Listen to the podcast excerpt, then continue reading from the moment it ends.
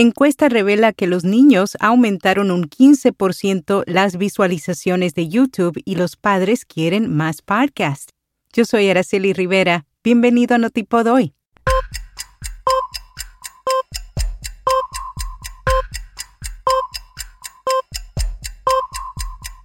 Notipod hoy. Un resumen diario de las tendencias del podcasting. La agencia United Talent Agency analizó entre julio de 2021 y junio de 2022 la cantidad de visitas mensuales que obtienen los canales de YouTube y descubrió que el tiempo total de visualización de los 10 principales canales para los niños en YouTube aumentó un 15% durante los primeros seis meses de 2022 y el género está superando al contenido en general en la plataforma también encuestó a una población de mil estadounidenses con niños de 3 a 12 años para verificar sus preferencias de contenido. La mitad de estos padres informaron que sus hijos escuchan podcasts y el 32% lo hace al menos semanalmente. Un tercio de los padres dijo que desearía que hubiera más podcasts para niños o historias de audio disponibles. Mariana Zúñiga, productora del podcast El Hilo, un producto de Radio Ambulante Estudios, compartió algunos consejos durante la quinta masterclass de Produciendo Historias Sonoras. Según el Instituto Prensa y Sociedad de Venezuela, estas fueron algunas de sus principales recomendaciones. Debe tener características, personajes y una narración con acción y escena. También es importante que tenga un arco narrativo claro y cuente con un inicio, un nudo y un desenlace, para encontrar una historia lo más importante que se hable con la gente y se hagan historias con los temas que obsesionan a las personas. Una vez que se obtiene la historia, el siguiente paso es la entrevista. La comunicadora ofreció algunos tips para realizar un buen diálogo y puedes encontrar esta información en la newsletter de hoy. RSS.com es almacenamiento de audio ilimitado, distribución automática a los principales directorios, monetización, análisis de multiplataforma, un sitio web gratuito y más. Cámbiate hoy y obtendrás seis meses gratis. Interview Ballet lanza servicios de invitados de podcast para empresas de habla hispana durante la conferencia más grande de su tipo, Podcast Movement 2022 la compañía de servicio de entrevistas ofrecerá nuevos productos para ayudar a las empresas en español a obtener una mayor exposición.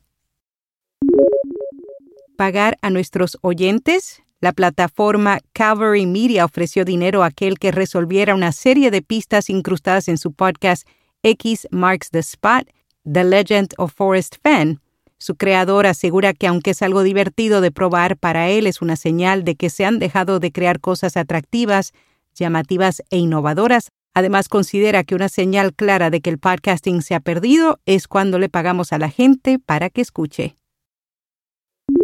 La actriz Ariadna Hill se estrena en el mundo de los podcasts con la ficción sonora El flautista.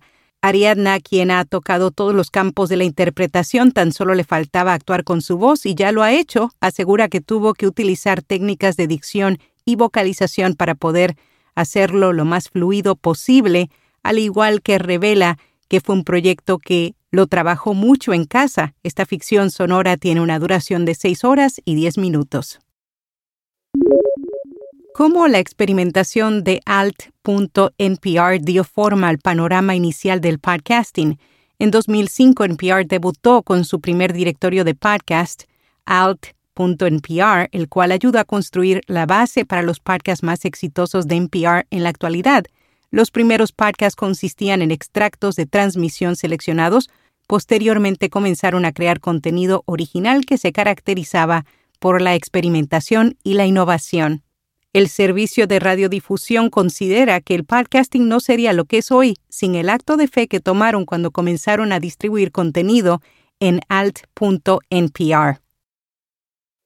Podinbox lanza salas de chat basada en texto para podcasters quienes lo deseen pueden habilitarlas en su página de fans y de esta forma empezar a construir su comunidad.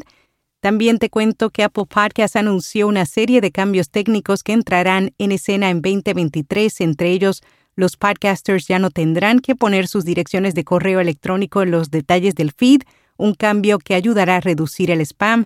También se están produciendo cambios en el proceso de rastreo y ahora Cuando un creador envía un nuevo programa, estará disponible de inmediato en el catálogo de Apple Podcast. En podcast recomendado a fondo con María Jimena Duzán, el exceso de información que se consume en Colombia ha acostumbrado a muchos a quedarse con lo superficial, con lo necesario, pero como sucede con la cebolla, hay que ir retirando capa por capa, pelando una a una para llegar al fondo y así captar la esencia. Este es uno de los podcasts más populares en Colombia. Y hasta aquí, no tipo doy. Bueno, ya Melvin Rivera está de camino a Dallas, yo me voy esta noche y mañana te esperamos en el Meetup de Latinos y Amigos en Podcast Movement. Eh, si vives en el área, aunque no estés yendo al evento, estás invitado a acompañarnos a esta reunión. Los detalles están en nuestra cuenta de Facebook y también en mi LinkedIn. Búscame bajo Araceli Rivera. Será hasta mañana.